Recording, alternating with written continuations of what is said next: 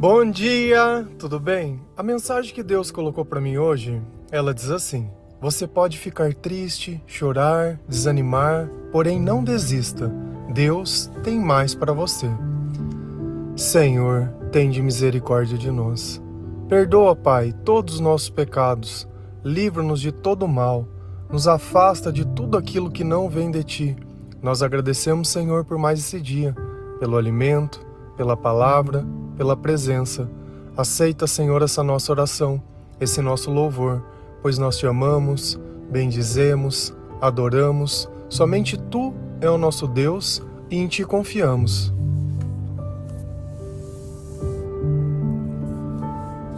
Quando nós não conseguimos aceitar as coisas como elas são, o nosso coração ele se enche de tristeza. E o que, que isso quer dizer? Que Deus ele está um pouquinho longe de nós. Porque quando nós não aceitamos a vontade de Deus, é como se nós estivéssemos dizendo: olha, o Senhor não tem direito de fazer isso. E Deus tem todo o direito de fazer o que Ele quiser. Mas nem sempre as consequências das coisas que nós escolhemos é a culpa de Deus. Porque nós escolhemos as coisas baseadas nos nossos interesses e depois queremos dizer que a culpa é do Senhor? Você orou antes de fazer essas escolhas? Você é uma pessoa convertida? Como é a sua vida espiritual? Será que isso que é o seu objeto de desejo não é a sua dependência emocional? Tudo aquilo que você acha que não pode viver sem, que não é Deus, tem alguma coisa de errada. Porque o amor que nós temos pelo Senhor tem que estar acima de todas as coisas. Nós devemos amar Deus acima de tudo. E quando nós vivemos desse jeito, quando nós colocamos Deus no lugar certo, as lágrimas elas cessam. O desânimo, ele passa. O nosso coração, ele se sente em paz e nós conseguimos aceitar e perdoar e seguir em frente. Nem tudo aquilo que nós achamos que a culpa é do outro é do outro na maior parte do tempo, a culpa ela é nossa. E não adianta eu querer ficar achando um culpado, achar que eu poderia ter feito algo diferente, que as coisas sairiam diferente. Quando as intenções são erradas, tudo é errado. E quando nós choramos, é justamente por não querer aceitar as coisas como elas são por querer sempre se vitimizar, achar se merecemos ou não, querer pesar e queremos fazer um juízo de valor sobre todas essas coisas. E depois disso, depois de tanto chorar, de ficar triste, desanimado, a gente quer acabar com a própria vida, achando que não dá mais certo, que não tem mais jeito, isso e aquilo. Ou tentamos achar soluções alternativas. Por que, que existem as drogas? É justamente para isso para que eu não precise aceitar a realidade. Então eu me drogo e acabo distorcendo tudo, e como se naquele instante tá, tivesse tudo bem. Só que quando nós nos aproximamos de Deus, as coisas elas começam a entrar no lugar certo. Se a gente olha o Antigo Testamento lá em Salmos, diversas vezes o rei Davi, ele teve em situações que causaram grande dificuldade na vida dele. E ele não conseguia aceitar e ele deixou relatado isso nos Salmos. Se a gente vai lá no Salmo 6, versículos 6, 8 e 9, a palavra do Senhor ela diz assim: Estou cansado de chorar. Todas as noites a minha cama se molha de lágrimas e o meu choro encharca o travesseiro. Afastem-se de mim, vocês que fazem o mal. O Senhor Deus que me ouve quando choro ele me escuta quando peço ajuda e atende às minhas orações. Aqui ficou muito óbvio a razão pela qual Davi chorava. Davi, todas as noites, ele chorava de chegar a encharcar o travesseiro. Olha o que ele fala: Afastem-se de mim, vocês que fazem o mal. Então, a, as coisas que nós sentimos quase sempre elas estão ligadas às outras pessoas e às expectativas que nós temos delas. Tem gente que tem inveja da gente, pelo que nós somos, pelo que nós temos, pela relação que nós temos com Deus, por termos aquilo que elas gostariam de ter. E essas pessoas, elas simplesmente ficam pensando em maneiras de te diminuir, para que ela não sinta mais inveja de você. E não adianta a gente querer achar que tudo isso é uma questão humana, porque nós estamos vivendo no meio de uma batalha espiritual, numa busca incessante por atenção, por amor, por poder, por dinheiro e por tudo aquilo que nós acreditamos que é a liberdade. E o que é estar verdadeira, ver, verdadeiramente livre? É nós não dependemos de ninguém. É nós não permitirmos que o mal ou que outras pessoas que não têm o Senhor, elas participem das nossas vidas.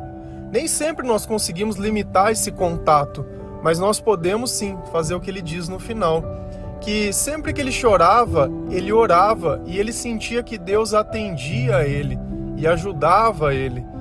Só que por que, que ele não orou antes? Aqui que está o ponto. Por que, que teve que chegar a ficar em lágrimas? Por que, que teve que chegar a se machucar tanto para começar a orar, para começar a entregar, para começar a aceitar? As coisas que aconteceram, aconteceram, nós não podemos mudar isso. Já é fato, já é acontecido. E o que, que nós podemos fazer? É perdoar. Deus ele diz que se nós tivermos alguma coisa com alguém antes de orar é para a gente resolver essas coisas, mas nem sempre dá para resolver. Tem pessoas que elas vão ficar te atacando enquanto for necessário. Por quê? Porque vai contra o interesse delas e elas não conseguem aceitar e elas continuam atacando. Então você pode tentar conversar, pode tentar falar, pode tentar explicar, pode dizer o que você sente. Elas não se importam. Elas só se importam com o que elas querem. Então, ainda assim, nós temos que ter a sabedoria o suficiente para entender o que, que é bom e o que, que é ruim, o que, que vale a pena e o que, que não vale, e o que Deus disse e o que ele não disse. Aonde está a paz, lá está Jesus. E nós temos que trabalhar a favor disso. Não trabalhar pelo descontrole, nem ficar brigando, nem gritando, nem xingando, nem apontando, nem jogando na cara, nem nada. Porque nada dessas coisas vai poder estabelecer a paz. A paz, ela vem através da oração, da compreensão, do perdão, do amor. Então, em todas essas coisas, Jesus está junto. Eu sei que talvez você esteja triste hoje, e já faz dias que você anda desse jeito, desanimado, acuado, já não tem mais vontade de fazer nada, já não se cuida mais, né? Tá entregue, tá assim. Deixa a vida ir seguindo. Talvez hoje a sua vida ela não tenha valor para você, porque não aconteceu o que você queria. Mas será que era preciso? Será que esse era o melhor caminho? Será que iria mudar alguma coisa? Será que lá na frente você não ia descobrir alguma coisa que ia invalidar tudo aquilo que você sofreu ou aquilo que você sonhou? A gente nunca sabe o dia de amanhã. Todos nós somos pecadores, todos nós cometemos erros, todos nós temos brechas, Todos nós temos sonhos, temos dificuldade de acertar, aceitar algumas coisas e facilidade para outras. Só que uma coisa é fato: na presença de Deus, todo mundo se torna igual. Todo mundo tem a capacidade de se tornar sábio, de sentir amor, de conquistar o poder através do Espírito Santo, de sentir que Deus pode derramar alegria dentro do espírito e aquele estado de lágrimas, de choro, de tristeza, ele passa. Passa quando nós aceitamos, quando nós deixamos Jesus consolar o nosso coração. Passa quando nós percebemos que a nossa vida ela tem um propósito maior que os nossos relacionamentos, que a vida não foi feita só para isso. A vida é muito mais do que uma família, do que ter alguém, do que trabalho, do que dinheiro, do que sonho.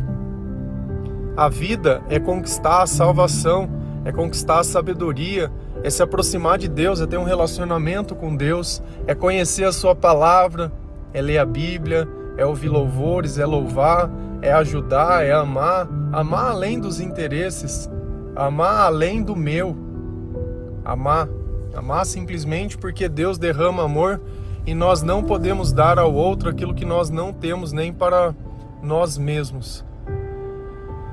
E quando nós começamos a ler a palavra de Deus, nós começamos a entender que Deus ele consola o nosso coração e que a sabedoria ela nos permite aceitar tudo, o nosso passado, os nossos fracassos, tudo aquilo que aconteceu que nos desanimou, todos os traumas, todas as feridas, tudo aquilo que nós não conseguimos de alguma forma entender.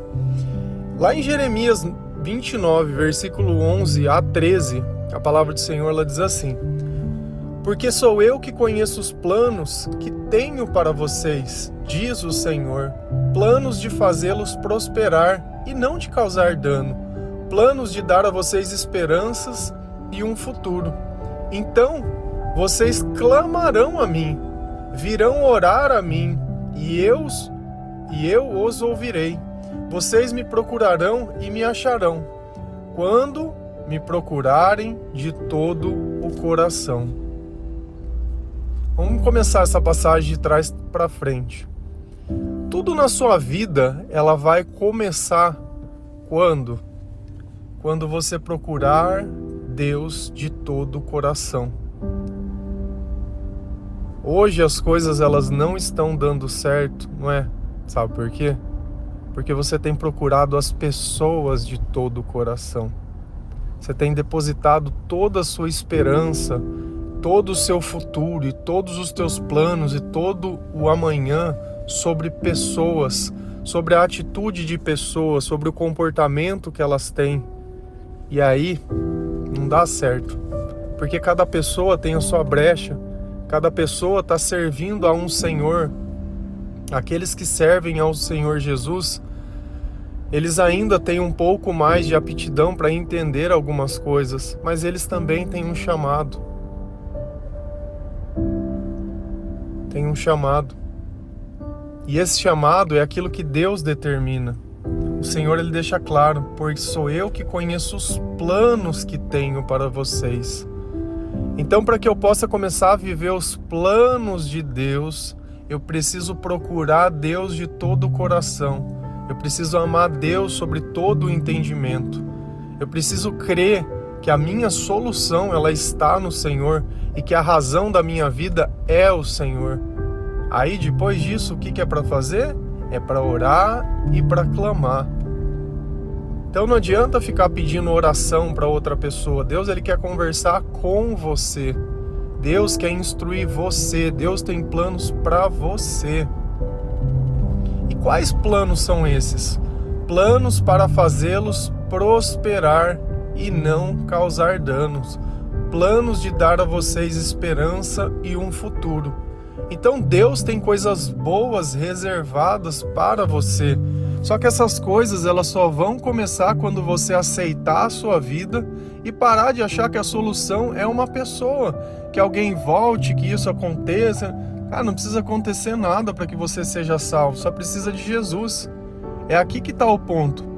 Precisamos de arrependimento. Quando eu me arrependo, quando eu entrego a minha vida ao Senhor, quando eu aceito que eu sou o problema. Se a gente vai lá no livro de Jonas, quando Deus pede para ele ir para Nínive, para anunciar o arrependimento àquelas pessoas, ele não concorda porque ele sabia que Deus ia perdoar, porque ele conhecia a natureza de Deus. E ele entra num barco e vai na direção contrária da onde Deus queria que ele estivesse. Vem a tempestade, aquele barco ele começa a perecer.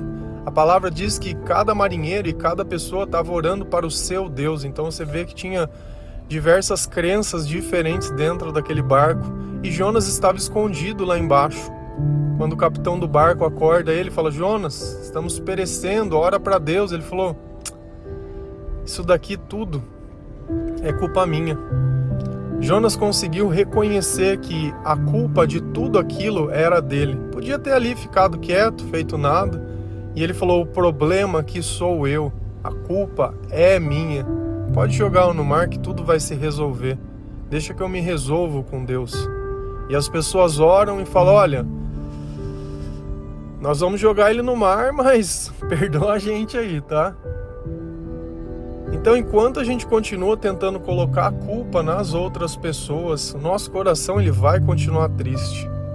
Quando nós colocamos a culpa em nós mesmos e chegamos a Jesus dizendo: Senhor, me perdoa, tudo se resolve. Então, enquanto você tenta fazer a justiça, enquanto você tenta achar que merece ou não merece, que foi enganado ou não foi, enquanto você continuar com esse sentimento, as coisas elas vão continuar como o rei Davi no começo, chorando, molhando o travesseiro, triste, desanimado, sem vontade de viver, sem chão, sem nada, cansado, oprimido. E nenhum desses sentimentos eles vêm do Senhor, mas justamente vêm por você não aceitar aquilo que aconteceu. Então eu aceito tudo o que aconteceu, coloco Deus como Senhor da minha vida. Uma palavra me diz: Olha, eu estou te procurando de todo o meu coração. Só você pode me ajudar e só você pode me resolver. Aí Deus ele vai começar a fazer os meus planos darem certo, planos para que eu possa prosperar, que não vão me causar dano, muito pelo contrário, Jesus ele vai me curar, ele vai me dar esperança e vai me dar um futuro. E tudo isso passa em colocar Deus em primeiro lugar, se arrepender e orar. Sem esses passos, não tem como a gente alcançar o céu, não tem como a gente ter uma, uma intimidade com Deus nós temos que começar a ler a palavra de Deus. Lá em Miqueias, Miqueias fala também que a palavra de Deus faz bem para quem acredita em Deus. Mas para quem não acredita, ela é um confronto, ela é um escárnio, ela é aquilo que causa abominação nessas pessoas. Mas para a gente é a salvação. Esse sofrimento que você tem sentido, ele pode passar. Quando você simplesmente abrir mão de achar que merece ou não, se é justo ou não, o que, que você prefere? Continuar aí lutando sobre isso? Ou já começar a segunda parte das coisas aqui? Colocar Deus na jogada, orando, deixar que Deus te faça prosperar para que você tire toda essa dependência das outras pessoas, deixar que Deus restaure a tua vida e restaurar nem sempre é voltar atrás e ser tudo como antes porque Deus vai fazer das velhas novas criaturas. Às vezes aquela vida já não te serve mais. E não adianta. Não adianta. Porque se você parar para puxar lá atrás mesmo, você já não era feliz vivendo aquilo. Só que agora parece que é uma questão de honra, né? Uma questão de querer provar, de mostrar, de fazer. Se já não estava bom antes, por que, que vai estar tá bom agora? Se você está buscando ao Senhor, se você está se convertendo, isso é uma coisa sua. A outra pessoa, se ela não fizer o mesmo, continua a mesma coisa. E é mais, mais tendência que, se você voltar a conviver, você vai voltar a ser quem você era do que o contrário. Porque quando você quer agradar a pessoa para ver se ela faz o que você quer, ao invés de ser justo, você acaba desobedecendo aquilo que você aprendeu com Deus e volta a ser aquilo que você era antes. E no antes, a gente sabe que não existe nada de bom. Nada. Nada. Você escolhe o tempo que você quer continuar. Olha como Davi também descobriu que o choro ele passa através da oração. E que as próprias lágrimas são a falta de oração. Porque se eu orar também sem acreditar que o Senhor pode resolver, se eu continuar orando pensando que é, para minha vida dar certo, ai, tem que voltar, tem, sabe? Para de orar para pessoas. Quer orar para alguém? Olha para você.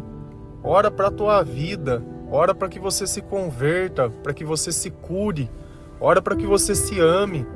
Ora para você sair desse buraco.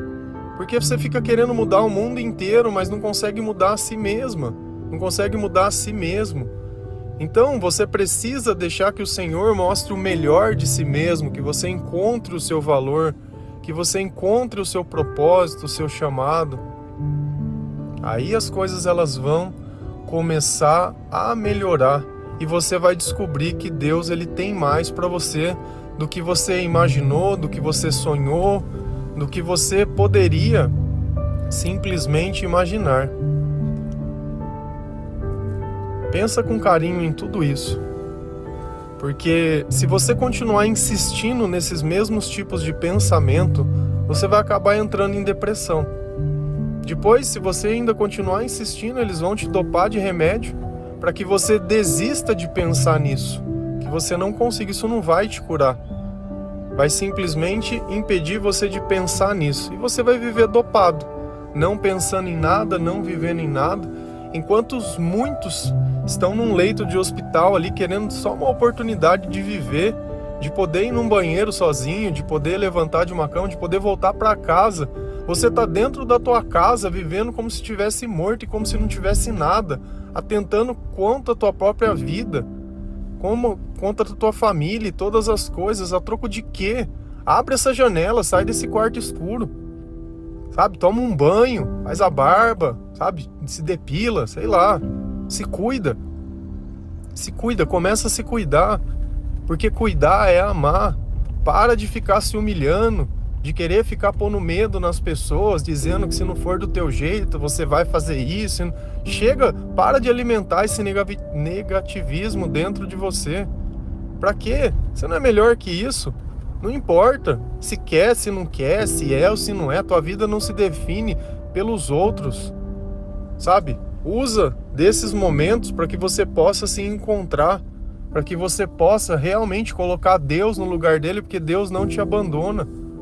Nós temos que sim ter relacionamentos, mas Deus é em primeiro lugar. Sempre Deus em primeiro lugar. Amém?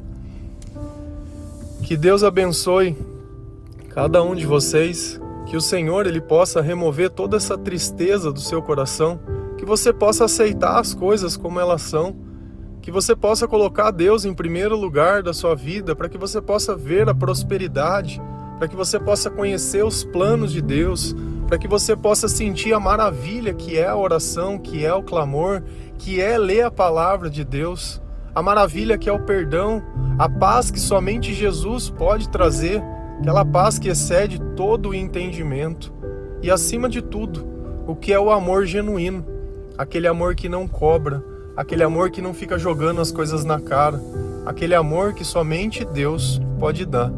Amém? Que Deus abençoe cada um de vocês Feliz a nação cujo Deus é o Senhor. Um bom dia.